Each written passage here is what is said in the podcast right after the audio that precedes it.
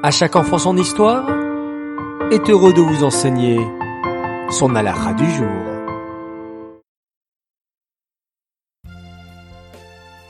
Rebonjour les enfants. Aujourd'hui, nous allons faire une conclusion de toutes ces belles alarotes que nous avons étudiées ensemble sur le Shabbat. Merci à tous de votre écoute, de votre participation pour les concours et en parlant d'ailleurs de participation, on va revenir avant la conclusion à notre question d'hier qui était quel est le but de la Il fallait bien entendu me dire réponse 1 de faire une séparation entre le Shabbat qui est un jour kadosh et les autres jours de la semaine. Bravo à vous tous. Encore plus de 100 garçons et filles qui m'ont apporté la bonne réponse.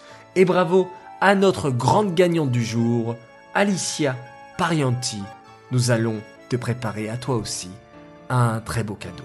En tout cas, les enfants, je tenais à vous dire vraiment bravo à tous.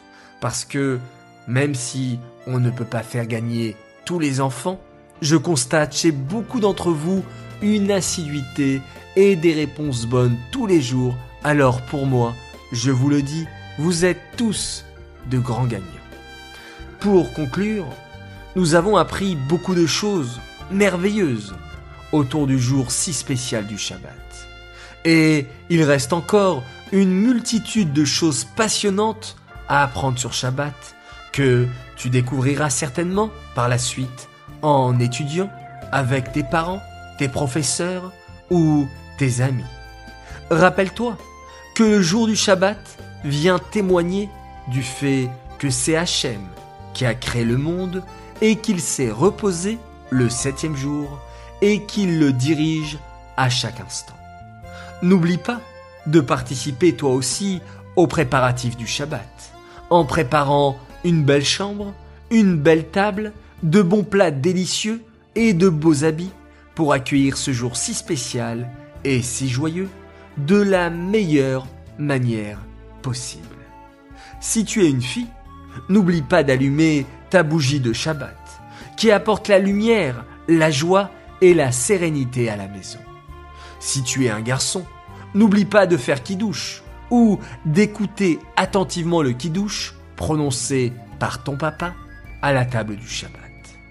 N'oublions pas les deux délicieuses sralotes qui nous rappellent la manne que nos ancêtres mangeaient dans le désert. Enfin, il y a cette belle mitzvah de Havdalah, par laquelle nous faisons la séparation entre Shabbat et les jours de la semaine, et grâce à laquelle nous prenons la force d'entamer une nouvelle semaine remplie de bonnes actions. Bravo à toi, qui a étudié toutes ces alachotes du Shabbat. Et par le mérite de la mitzvah du Shabbat, puissions-nous mériter de vivre le grand Shabbat du monde entier lorsque le mal n'existera plus et qu'il n'y aura que le bien lors de la venue du Mashiach très prochainement. Amen.